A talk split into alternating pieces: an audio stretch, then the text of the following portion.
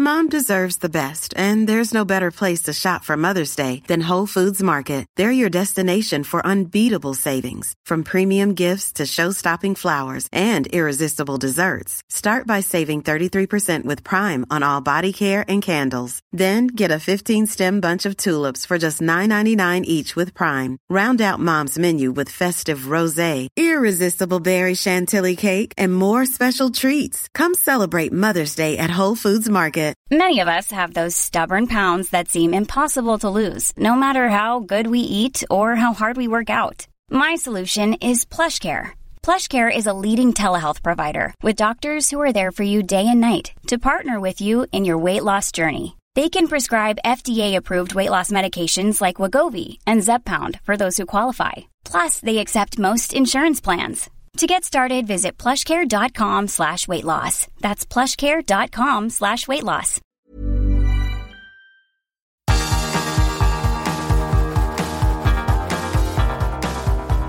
Universo Premier, tu podcast de la Premier League. Con Álvaro Romeo, Leo Bachanian y Manuel Sánchez. Cavani and Marciali finds Pogba with a brilliant volley from the edge of the area and he drills it in beyond Nick Pope and Paul Pogba with the most vital goal he's scored so far this season.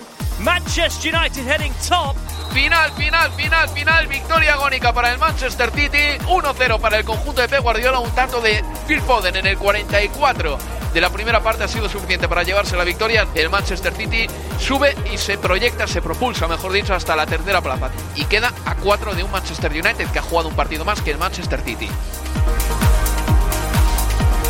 Hola, ¿qué tal? Bienvenidos a Universo Premier. Reciban un cordial saludo de Álvaro Romeo. Hacía mucho tiempo que no estábamos por aquí, pero no nos habíamos olvidado de ninguno de ustedes, por supuesto que no. En fin, que el programa de hoy llega interesante porque se está jugando ya Premier League y la verdad es que todo está muy bonito con un Manchester United que es líder a estas alturas de la competición, no era líder desde la temporada 2012-2013, la última de Alex Ferguson. Los resultados de esta jornada han sido los siguientes. El Wolverhampton cayó 1-2 contra el Everton en esta jornada intersemanal, en la que no se han jugado los 10 partidos. El resto de encuentros se van a jugar la próxima semana entre semana. Y como digo, el Wolverhampton eh, perdió 1-2 con el Everton. El Burnley cayó 0-1 contra el Manchester United. Un gol de Pogba puso líder al Manchester United. El Sheffield United le metió un 1-0 al Newcastle United, primera victoria para los Blades esta temporada. El Manchester City le ganó 1-0 al Brighton and Hove Albion y el Tottenham empató a 1 con el Fulham. Aparte, el pasado fin de semana se disputó la tercera ronda de la FA Cup y ahí hubo ya alguna sorpresa, como por ejemplo el Leeds y el West Bromwich Albion, que ya están fuera. Además, el Leeds y el West Bromwich Albion cayeron ante equipos de menor categoría. Aquí en Inglaterra estamos eh, prácticamente confinados en todo el país, eh, con una situación de alerta máxima, porque el coronavirus está expandiéndose por el país muy rápido, esta variante eh, está siendo tremendamente contagiosa y bueno, al mismo tiempo, esta semana algunas cadenas de supermercados ya han decretado obligatorio el uso de la mascarilla en sus establecimientos. A este nivel estamos todavía. En fin, que metidos en este contexto, metidos en este contexto, el fútbol no para todavía, aunque hay partidos que se están suspendiendo, se están haciendo encajes de bolillos para que el calendario tenga algún sentido y para que se pueda terminar la temporada. Y yo confío en que se pueda concluir todo y que a finales de mayo la FA Cup, la Carabao Cup y la Premier League concluyan. A mi lado tengo a los sospechosos habituales, a Leo Bachanian. Hola Leo, ¿qué tal? ¿Qué tal? Muy buenas, Álvaro. Y a Manuel Sánchez. Hola Manu. Hola Álvaro, ¿qué tal? ¿Os sorprende que tengamos al Manchester United líder a estas alturas de la competición? Ya se han jugado 17 partidos y está por delante del Liverpool en la tabla en una clasificación que luce así. Manchester United primero con 36 puntos, Liverpool segundo con 33 y tercero Manchester City con 32 y un partido menos que el Liverpool y que el Manchester United. Leo, eh, imagino que tú con lo minucioso que has sido en tus críticas al Manchester United, sobre todo en Liga de Campeones, tienes que estar bastante, bastante sorprendido con este liderato. Sí, sin lugar a dudas que sí, pero es eh, imposible hablar del United puntero sin mencionar que eso se da también porque Liverpool ha sacado apenas un punto de sus últimos nueve desde que ganara 0-7 en, en Selhurst Park, pero sí que me sorprende. Eh, ha sido la de eh, esta semana una victoria, una más como visitante para, para el United, que está invicto fuera de casa en, en esta Premier.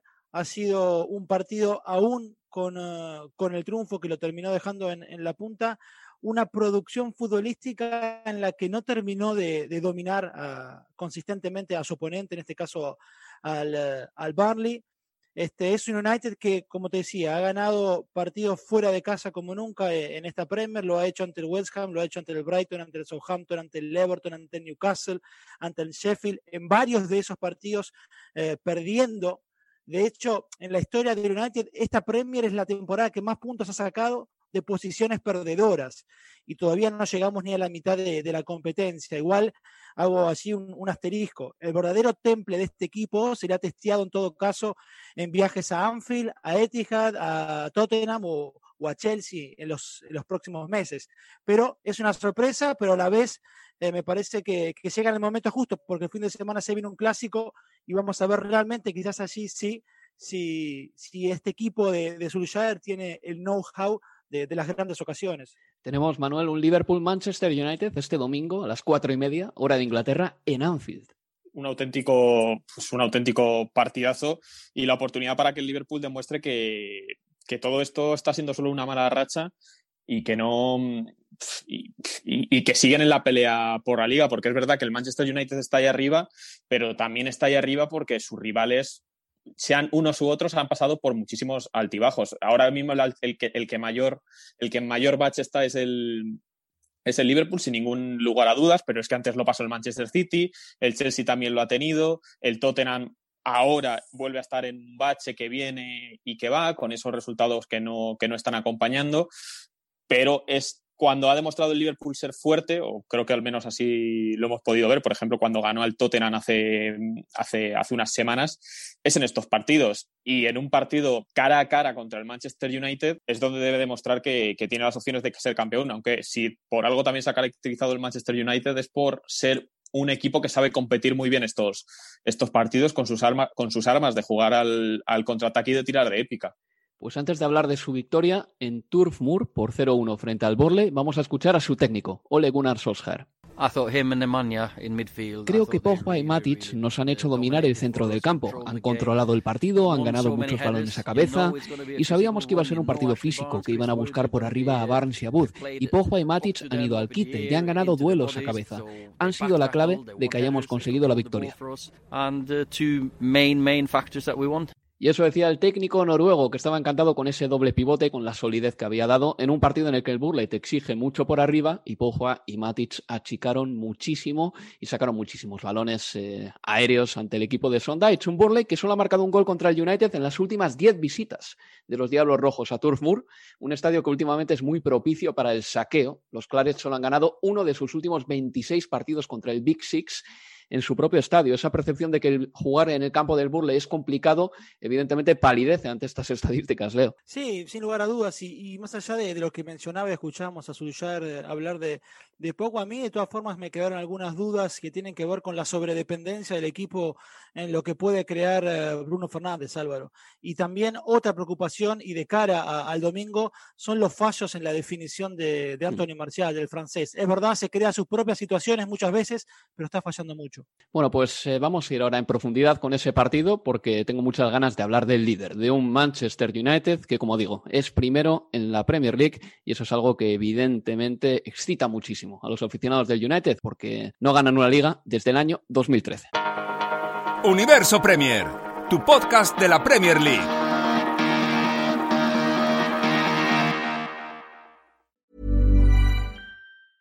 Mother's Day is around the corner. Find the perfect gift for the mom in your life with a stunning piece of jewelry from Blue Nile. From timeless pearls to dazzling gemstones, Blue Nile has something she'll adore. Need it fast? Most items can ship overnight. Plus, enjoy guaranteed free shipping and returns. Don't miss our special Mother's Day deals. Save big on the season's most beautiful trends. For a limited time, get up to 50% off by going to Blue Bluenile.com. That's Blue Bluenile.com.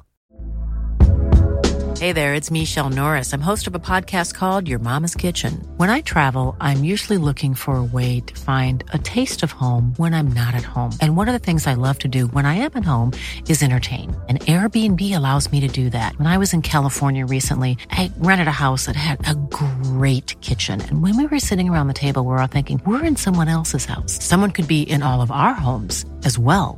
If you have a home, but you're not always at home, you have an Airbnb. Your home might be worth more than you think. Find out how much at airbnb.com/slash host.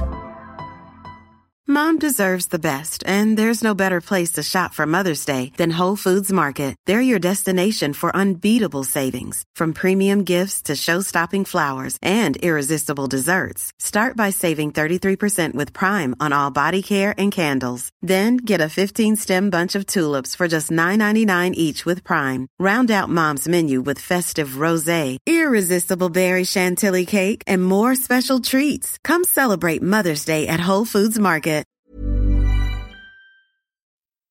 Aquí continuamos en Universo Premier. Decía Leo Bachanian del Manchester United que hay cosas que mejorar todavía, que el equipo es muy dependiente de Bruno Fernández, un jugador que va a hacer un año dentro de poquito en el Manchester United. Desde luego su aterrizaje en el equipo fue fantástico, fantástico. El mejor fichaje del invierno de, de 2020 y también hablaba de que Anthony Martial está teniendo problemas con la definición. De todas maneras, eh, yo diría que mm, se ha recuperado el equipo bien de caer en Liga de Campeones, eh, porque tampoco habría sido impensable ni, ni una chifladura pensar que después de caer en Liga de Campeones y de bueno, pues eh, despeñarte hasta la Europa League, que en la dirigencia del Manchester United hubiesen tomado una decisión drástica con Solskjaer y el equipo ha continuado con el entrenador y ahora mismo se coloca ahí arriba. Yo creo que este United todavía eh, no tiene eh, el rango de favorito para ganar la Premier League. Me da la sensación de que hace demasiados partidos malos, pero también creo que en esta temporada en la que se está puntuando poco, el hecho de que el United o haya ganado o haya perdido, pero que apenas haya empatado, le ha venido muy bien. Tengo la impresión también de que ganar el título de liga está en manos del Liverpool o del Manchester City más que en manos del Manchester United, que si gana la liga, me da la impresión que será por las malas rachas de estos dos equipos más que por una gran actuación del Manchester United. Bueno, por lo menos esa es mi impresión así por lo que estoy viendo esta temporada. Manuel, eh, si hablamos del United tenemos que hablar de Paul Pogba, un jugador que es muy discutido por la grada, pero que también, eh, bueno, aporta su dosis, ¿no? De eh, creatividad, pero también, sobre todo, goles de vez en cuando que son muy importantes para el equipo. Eh, sí, el problema de Pogba, porque obviamente en el campo cuando está bien es un jugador fantástico y tiene cualidades que creo que, que no tiene o que no tiene, sí, creo que hay muy pocos mediocentros en el, en el mundo del fútbol que, que tengan las cualidades físicas y, técnicas de, Paul Pogba. Y esto lo han comentado compañeros suyos como Juan Mata destacando que es uno de los mejores centrocampistas con, lo que con los que han estado, pero es obvio que es un jugador muy polémico por sus actuaciones fuera del campo, no porque sea un fiestero o porque, o porque la líe, no sé, con paparachis, no, es simplemente porque lleva, ¿cuántos son? ¿Tres temporadas? Sí, que pide que se va, que se quiere quedar, que no está contento, que este verano me voy, y eso al final, al que es aficionado radical del, de un equipo de fútbol, lo que una de las cosas que le pide a, su, a sus jugadores es una lealtad, lealtad prácticamente total. Por eso hay veces que los jugadores no pueden ni felicitar a un rival en, en, en, en redes sociales porque hay, hay, aficionados que se le echan encima. Entonces, Paul mm. Pogba entre, entre que su nivel en, los últimos, en el último año y medio no ha sido quizás el, el, mejor por tema de lesiones, aquella lesión en el tobillo que le tuvo tanto tiempo fuera, unido a sus a las salidas de tono, sobre todo tanto de él como de, su representante Mino Rayola, solo hay que recordar la, las declaraciones que tuvo antes del, del duelo vital contra el Leipzig en la Liga de Campeones, pues han provocado que a Paul Pogba, que es un futbolista fantástico, se le discuta más de la cuenta en lugar de a lo mejor criticar a otros futbolistas, cuando, por ejemplo, que yo creo, cuando hablabas de la posibilidad de que el Manchester United gane la liga, el principal hándicap que tiene el Manchester United para poder optar a ser un campeón de, de Inglaterra es su nivel defensivo y su defensa, porque no está a la altura del resto del equipo. Un futbolista que también fuera del campo es noticia es Marcus Rashford. El otro día jugó en el partido contra el Burnley.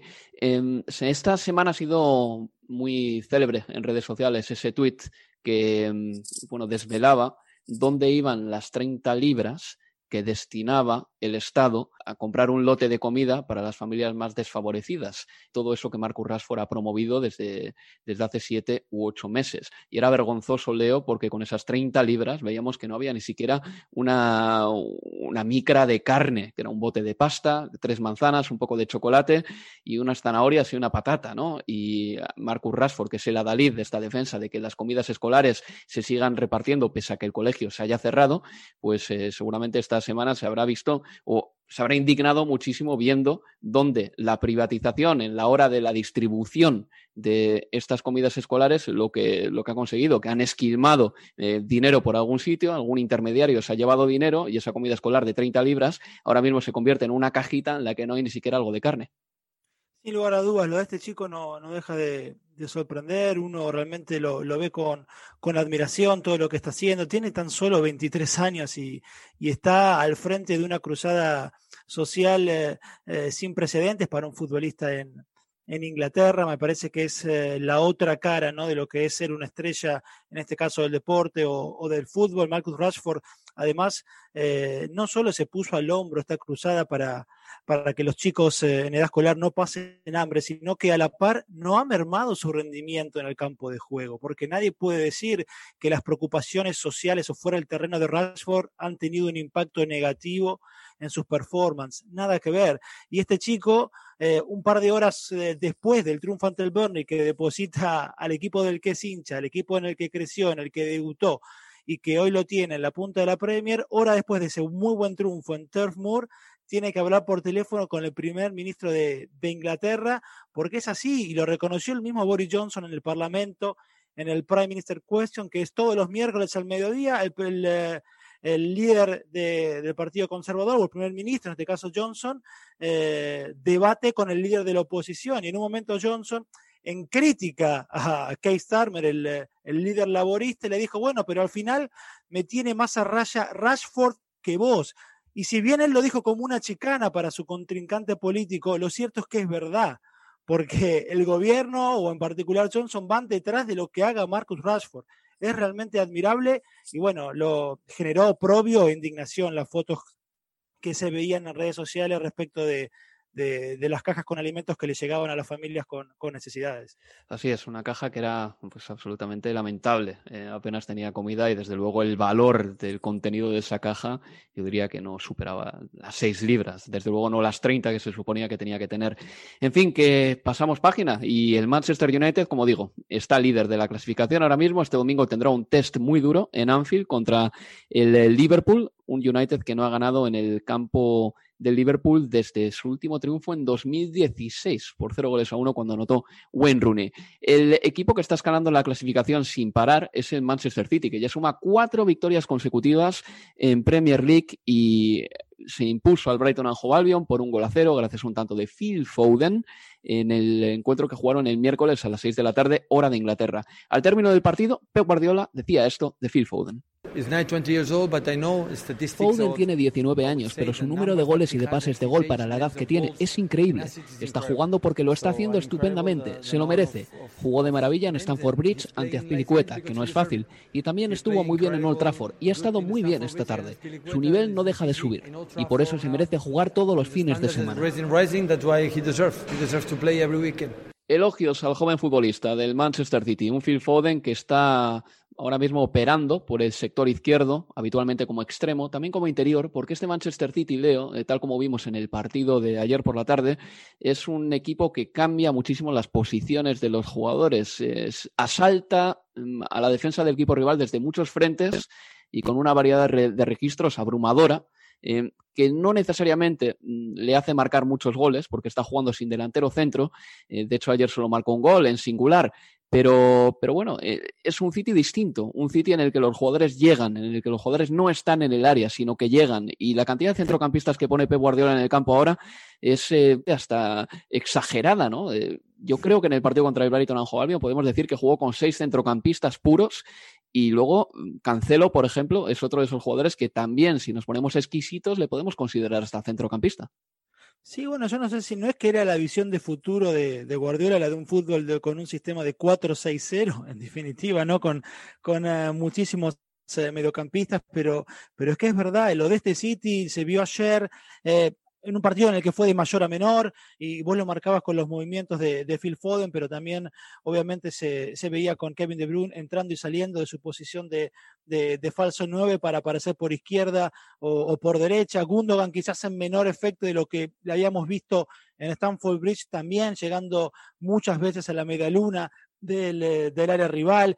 Eh, con, Bernardo, con Bernardo Silva basculando sus movimientos eh, defensivos, teniendo en cuenta cómo se movían también sus compañeros, pero es una preocupación la falta de definición, Álvaro. Yo lo debatíamos ayer durante la transmisión, yo creo que en este contexto en el que un par de derrotas te descuelgan de la punta y un par de triunfos te ponen ahí en la lucha, se hace materia urgente el hecho de, que el City sea más eficaz, de que tenga un ojo clínico mayor frente al arco, y eso solo te lo puede dar, me parece, un goleador como Agüero. Entonces, en este contexto, donde un equipo mucho más eh, en lo colectivo, haciéndolo muy bien, para mí lo de Agüero se impone. En algún momento se tiene que imponer o le va a costar caro. Hay que decir, Leo, que el Kun Agüero no estuvo en el partido, por, eh, bueno, pues no estuvo ni en la convocatoria, al igual que Eric García, porque habían estado en, contacto con un positivo por COVID. El City llegaba con bajas a este encuentro, Nathan Ake, Aymeric Laporte tampoco pudieron entrar en la convocatoria, estos dos por lesión, pero sí que es verdad que la defensa del City está funcionando muy bien, con un Stones que ha conseguido ponerse a la altura de, Rubén Díaz prácticamente, y esa mm, eh, dupla defensiva está funcionando muy bien para el equipo de Pep Guardiola. El Brighton también llegaba mermado a este partido, ¿eh? porque faltaban Huelve, la Lana, Connolly, Lamte, incluso Bisuma por sanción. Pero yo creo que el City hizo un gran partido. El su problema que fue que, fue incapaz de cerrarlo. O sea, Sterling falló un penalti prácticamente al final. Pero imagínate que gana este partido 2 a 0. Tampoco sería una gran goleada para toda la generación de fútbol que hizo el Manchester City en ataque. Eh, hubo manos a mano de Mared, De Bruyne tuvo una serie de ocasiones claras, Bernardo Silva pegó al, a la cruceta eh, tras un caño precioso dentro del área, Gundogan también tuvo una buena ocasión y este equipo no marca muchos goles. Su promedio de tantos esta temporada es de 1,56 por partido, es poquísimo para un equipo de Pep Guardiola. Es seguramente el equipo de Pep Guardiola que menos goles ha marcado desde que Pep Guardiola es entrenador. Sí, sin duda, pero me parece que al final lo termina equilibrando con esa mejora que vos marcabas también antes de decir este dato estadístico, con esa mejora en, eh, lo que tiene que ver con el trabajo defensivo, que queda sobre todo de manifiesto, Álvaro, cuando uno repasa eh, errores del City que terminan en disparos o en gol del rival. Bueno, en ese sentido, en errores que terminen en disparos o goles del rival, la pasada temporada fue la peor de la era Guardiola en el City. En cambio, en lo que va de la 2021, es el mejor registro de errores que terminan en gol o en disparos de rival para el City de la mano de Guardiola, con lo cual ahí queda evidenciado esa mejora en, defensa que termina balanceando los fallos en, en ataque. Una pausa y continuamos. Universo Premier, tu podcast de la Premier League.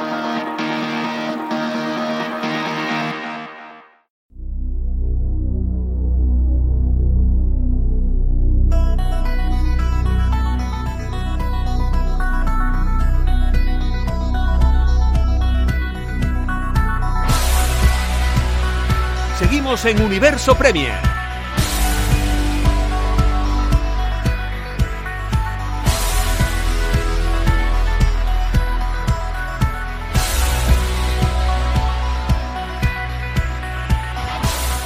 Seguimos con el repaso a la jornada intersemanal de Premier League. Estábamos hablando de ese Manchester City 1, Brighton and Hove Albion 0, con un gol de Foden que decidió el partido para el equipo de Pep Guardiola. Un Phil Foden que ahora mismo es el máximo goleador del Manchester City entre todas las competiciones en esta temporada, lo cual habla a las claras del estilo que está imponiendo Pep Guardiola en el Manchester City. No sé si por obligación, porque los delanteros no están bien, tampoco Gabriel Jesús está muy bollante, o si porque Pep Guardiola de verdad, como apunta Leo Bachanian, está empezando a intuir que todo esto mm, se aproxima a un fútbol de centrocampistas donde todos los jugadores tienen, digamos que, obligaciones mixtas. Hay un jugador, sin embargo, que en este Manchester City no está dando tanto la talla esta temporada. Hablamos de Raheem Sterling, que habitualmente eh, promedia sus 18, 20 goles, 25 entre todas las competiciones en una temporada y este año está muy por debajo. Y encima es que tampoco es un valor eh, seguro desde los 11 metros, Manuel, porque tú tenías ganas de explicarme cuáles son los números de Raheem Sterling desde el punto de penalti. Sí, yo, yo quería abrir un poco el debate de qué haces con un futbolista así, porque Sterling es verdad que los últimos años, bajo el mandato de Pep Guardiola, ha mejorado mucho de cara, de cara a puerta y en sus registros así, así lo certifican, pero desde el punto de penalti no es un jugador para nada fiable. Ha tirado cinco penaltis en su carrera, ha metido dos, uno, uno de ellos con Inglaterra, y, ha fallado tres penaltis, incluyendo el que, el que erró ayer por la noche contra, contra el Brighton. Es verdad que ayer quizá era la ocasión propicia para que Sterling recuperara un poco de, de confianza de cara a puerta porque, porque era contra el Brighton, el partido estaba ya sentenciado porque el penalti creo que es 30 segundos o un minuto antes del final del, partido, pero al mismo tiempo o, lo entrenas eso y Sterling mejora de cara a tirar penaltis, que a lo mejor lo está haciendo, o tampoco tiene mucho sentido darle penaltis a una persona que luego tampoco te la vas a jugar con él cuando, cuando tenga que tirar un penalti importante. Cuando tienes que tirar un penalti, por ejemplo, en el Santiago Bernabéu, eh, con uno, creo que fue con, con 1-1 en el, en el marcador, lo va a tirar De Bruyne. Y ayer De Bruyne estaba en el terreno de juego para haber tirado ese penalti. ¿Qué, hacéis vosotros? ¿Le seguís dando oportunidades a Sterling? O si tienes un lanzador ya consagrado como, como Kevin De Bruyne, se los das al belga. Yo respondo, Leo, y luego te dejo. Yo creo que como el City para mí no tiene ningún lanzador consagrado, porque también recuerdo errores de De Bruyne, si tú crees que De Bruyne es el mejor tirador que tienes, dale más chances de tirar penaltis para que se convierta en un lanzador consagrado. El City tiene que preparar a su próximo lanzador de penaltis para una situación crítica que puede venirse en cualquier momento esta temporada, en unos cuartos de final de Liga de Campeones, por ejemplo. Es bueno empezar a preparar a un jugador mentalmente para ser el tirador definitivo y eh, el hombre nominado para lanzar los penaltis. En ese caso, yo, si Pep Guardiola y el resto de la plantilla creen que De Bruyne es el elegido, para mí tiene que tirarlo siempre. Sí, y cuando lleguen los momentos eh, o un penal de definición, yo para mí, como decía Manu, para mí va a ser Kevin De Bruyne y no será otro. También han fallado el Kun han fallado Gundogan en un momento en una serie de penales que, el City no, le no, la mano. Omares también. Hacer la, explicación que dio Guardiola a mí no me llenó del todo, o por lo menos me pareció del todo convincente. Creo que era más proteger en la conferencia que otra cosa, diciendo que, que sí, que es verdad que el encargado es De Bruyne, pero que los últimos 10 minutos lo vio que estaba muy, pero muy cansado físicamente y que le gustó entonces que Rahim eh, hubiera tomado la responsabilidad, hubiera pedido patearlo y que la próxima vez seguramente lo mejor, pero igual dejó marcado que el encargado es De Bruyne. Ahora, porque estuviera cansado los últimos 10 minutos que no lo pateara, tan convincente no, no me parece la, explicación, pero creo que cuando lleguen momentos definitorios tendrá que ser el belga el que, el que tome la posta. Sí, hemos visto, Leo, a, Gareth Bale cojo tirar un penalti en una, final de la Liga de Campeones. ¿Cómo de cansado estaría de Bruyne para ayer no poder tirar un penalti en el último minuto? Sí, el argumento del cansancio no, no me convence del todo a mí eh, cuando hablamos de tirar penaltis. Una última cosa sobre el City. Eh, las ligas que ganó en 2018 y 2019 se edificaron sobre dos rachas. En 2017 fue de 18 partidos seguidos ganados. Eso será complicadísimo que vuelva a suceder. En 2019 el City ganó los 14 últimos partidos de liga, 42 puntos de 42 posibles para dejar al Liverpool detrás, eh, bueno, eh, prácticamente en la foto finish.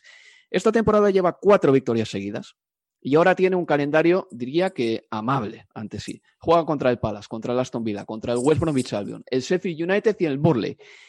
Después le vienen los Himalayas, ¿vale? Eh, pero yo creo que este es el momento del Manchester City de sumar esa racha de victorias, que de verdad le ponga en una situación propicia para intentar ganar el campeonato y recuperar ese campeonato que no gana desde 2019, porque el año pasado lo ganó el Liverpool. El momento creo que es ahora y lo que pase en los próximos cinco partidos va a ser clave para explicar el resto de la temporada del City. Sí, yo estoy, de acuerdo porque creo que el Manchester City es ahora mismo el que, como dirían los amantes del Pro Evolution Soccer, el que tiene la flechita roja para, para arriba, porque es el equipo que mejor que mejor forma está y está aprovechando todos los pinchazos del Liverpool, tiene un partido menos, tiene la confianza, pero como ya hemos repetido varias veces, lo que le falta es el gol y veremos si, Sergio Agüero es pues es el hombre que puede volver y ponerse como, como titular en este equipo, porque ya hemos visto que Gabriel Jesús ayer yo creo que podría haber sido titular, sinceramente, me sorprendió al ver la alineación, pero, pero no lo fue. Y eso que jugó, que en FA Cup también tuvo, también tuvo minutos. O sea que si la opción, por lo menos a mí, la sensación que me dio, por ejemplo, ayer al ver la alineación es que Pep Guardiola experimenta con lo de no tener un falso, con lo de tener un falso 9. Ferran Torres le ha valido bien, le ha salido bien en algunos partidos, sobre todo en Liga de Campeones, pero el equipo necesita un 9 y necesita un goleador sí o sí para partidos como el de ayer, que no quede 1-0, que quede 3-0, que hubiera sido lo normal.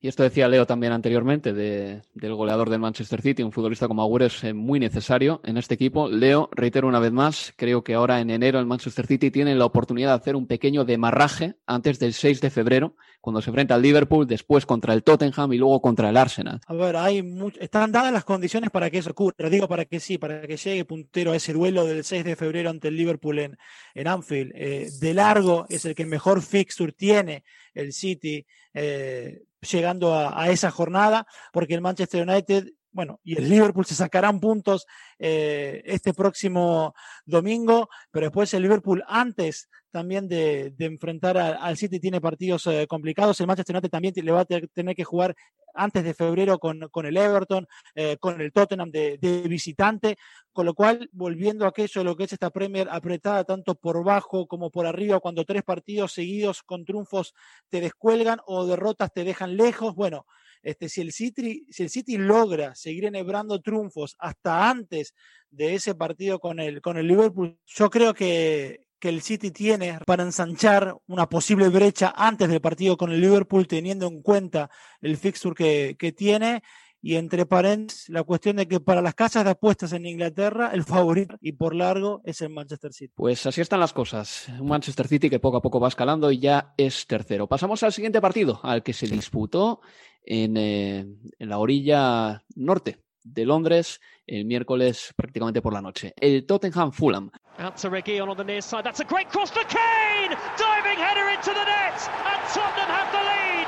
What a flying header from Harry Kane! Lookman tears down the left for Fulham, swings in a great delivery, and the header is in! And Caballero has nodded it beyond Hugo Lloris, and with 16 minutes to go, Fulham are level in North London. It's Spurs 1, Fulham 1. 1-1 en ese partido. Anotaba el primer tanto del Tottenham en Harry Kane tras un eh, pase fenomenal de Reguilón, que Harry Kane eh, remató además en plancha a las redes. Un gol precioso, rápido y sobre todo fenomenal en la ejecución por parte del asistente y del goleador. Y Cabaleiro del Fulham en la segunda parte anotaba el 1-1 definitivo. Al término del partido, José Mourinho decía esto. Bad results. Uh, ha sido un mal uh, resultado, no hemos protagonizado uh, una gran actuación, pero sí que ha sido suficiente como para ganar. Pues en la primera parte hemos tenido buenas ocasiones, pero Areola ha hecho un par de paradas imposibles.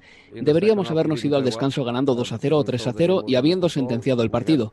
En la segunda parte no hemos jugado bien. Así y todo teníamos el partido bajo control. La mejor ocasión ha sido el tiro de Sony y después llega ese centro al área. Un rival se queda solo, remata sin oposición y perdemos los puntos. Esta vez hemos tenido ocasiones, pero las hemos fallado. En otros partidos fuera de casa, como contra el Wolverhampton o contra el Crystal Palace, no creamos oportunidades para sentenciar cuando íbamos ganando 1-0 y nos terminaron castigando. Esta vez hemos tenido ocasiones para matar el partido, pero si no sentencias, acabas por recibir algún gol. Pero no recuerdo a Lloris haciendo una sola parada.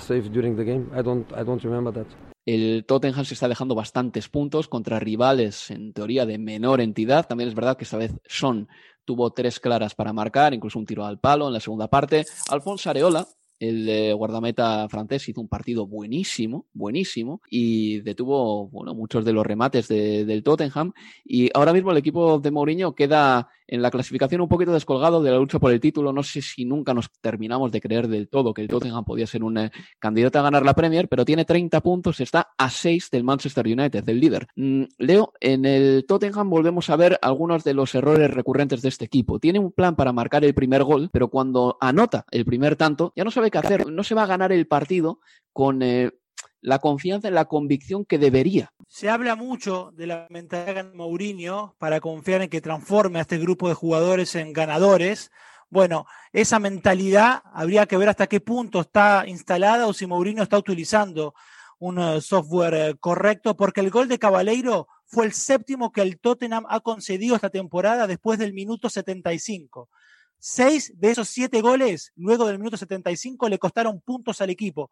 Y cuatro de esos siete ocurrieron en los últimos seis encuentros, Álvaro es eh, desde luego una cosa que tiene que hacerse mirar el Tottenham de José Mourinho. Eh, por cierto, este partido se jugó porque mm, fue repuesto en el calendario eh, por la cancelación del partido entre el Tottenham y el Aston Villa, porque hay un brote de COVID-19 todavía en la sede de, Aston Villa y, y, en la plantilla del propio equipo. En fin, que este empate seguro que satisface a un Scott Parker que poco a poco está haciendo que su Fulham saque la cabeza de lo más bajo de la tabla. Una pausa y vamos ya con el último bloque del programa. Universo Premier, tu podcast de la Premier League. Billy Sharp from the penalty spot for the home side. Sharp Vidalo sends the goalkeeper the wrong way, and Billy Sharp rattles the net here at Bramall Lane. It's Sheffield United 1, Newcastle United 0.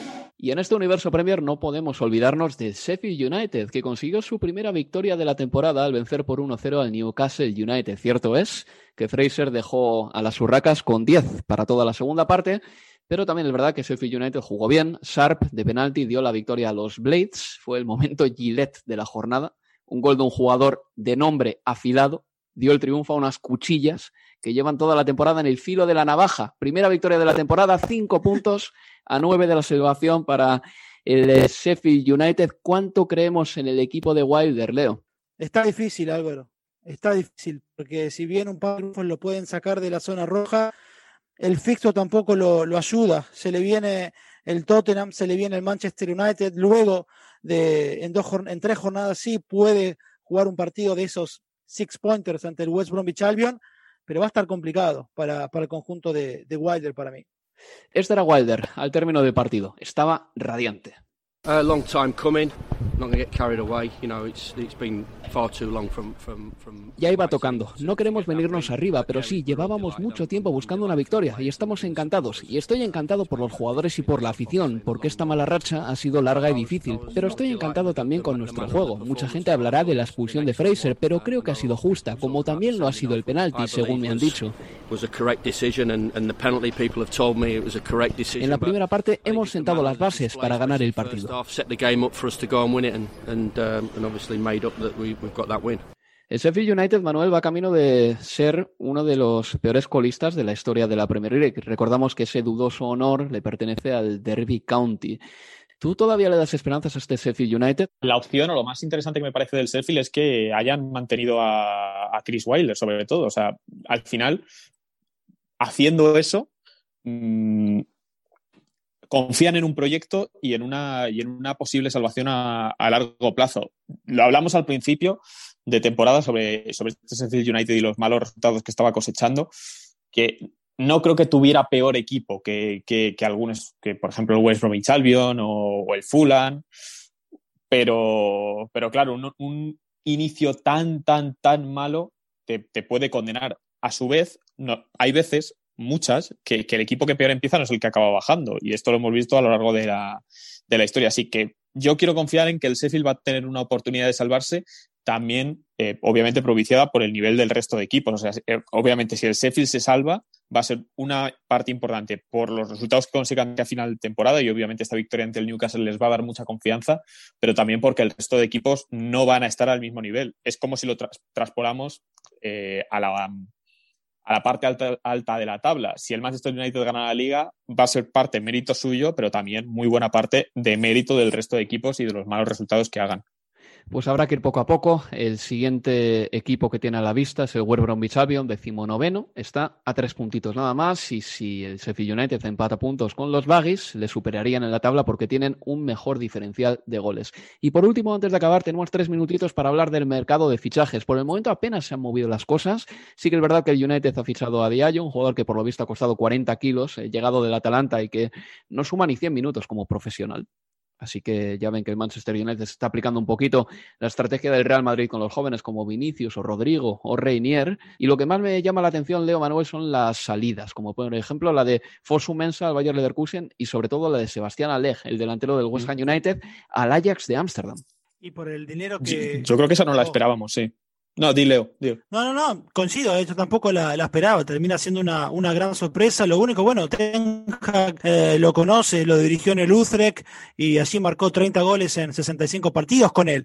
Eh, uno puede pensar, Juntelar ya lleva 18 años de profesional, buscaba a alguien más joven en esa zona donde, en un equipo que además es súper jovencísimo, el, el, conjunto de Derek Ten Hag, para mí me, me sorprendió, Manu, también. Sí, y sobre todo por lo, bueno, lo mal vendido que lo, que lo, ha, que lo ha vendido el, el West Ham, porque es un chico que creo que costó más de 40 millones cuando lo ficharon del Eintracht de Frankfurt y lo han vendido por poco más de, de 20.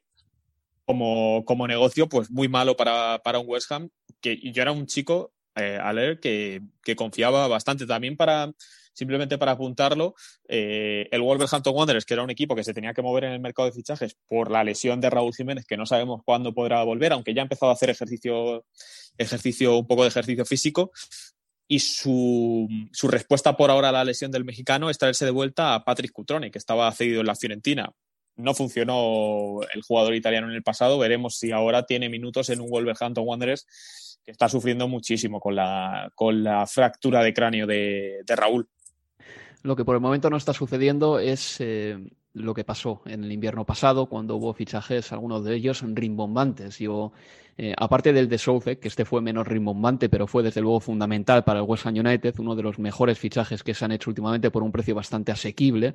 El invierno pasado llegó al Manchester United, por ejemplo, Bruno Fernández, y sí que cambió la cara del equipo. Yo creo que clave para clasificar para la Liga de Campeones fue precisamente la aportación inmediata del jugador portugués. En fin, que por el momento este mercado nos está dando, digamos que muchos titulares, pero todavía quedan unos 15 días hasta que termine y puede pasar de todo. Manuel Leo, muchas gracias. ¿eh? Un placer. Gracias Álvaro. Y les recordamos que este fin de semana vuelve Estadio Premier, que estaremos con ustedes con el partido del sábado a las cinco y media, ese partido que jugarán el Fulham y el Chelsea, y ya Después de ese encuentro grabaremos el Universo Premier Masterclass. Hasta entonces, cuídense y un abrazo muy grande desde Londres. Adiós, adiós, adiós.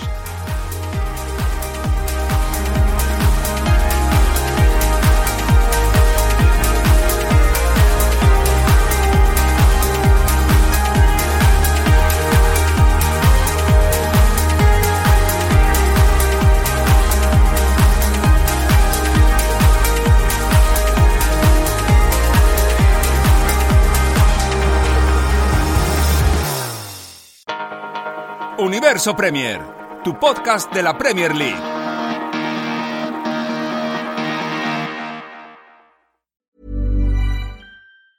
Hey, it's Danny Pellegrino from Everything Iconic. Ready to upgrade your style game without blowing your budget? Check out Quince. They've got all the good stuff shirts and polos, activewear, and fine leather goods, all at 50 to 80% less than other high end brands. And the best part? They're all about safe, ethical, and responsible manufacturing. Get that luxury vibe without the luxury price tag. Hit up quince.com slash upgrade for free shipping and 365 day returns on your next order. That's quince.com slash upgrade. Mom deserves the best, and there's no better place to shop for Mother's Day than Whole Foods Market. They're your destination for unbeatable savings, from premium gifts to show-stopping flowers and irresistible desserts. Start by saving 33% with Prime on all body care and candles. Then get a 15-stem bunch of tulips for just $9.99 each with Prime. Round out Mom's menu with festive rosé, irresistible berry chantilly cake, and more special treats. Come celebrate Mother's Day at Whole Foods Market.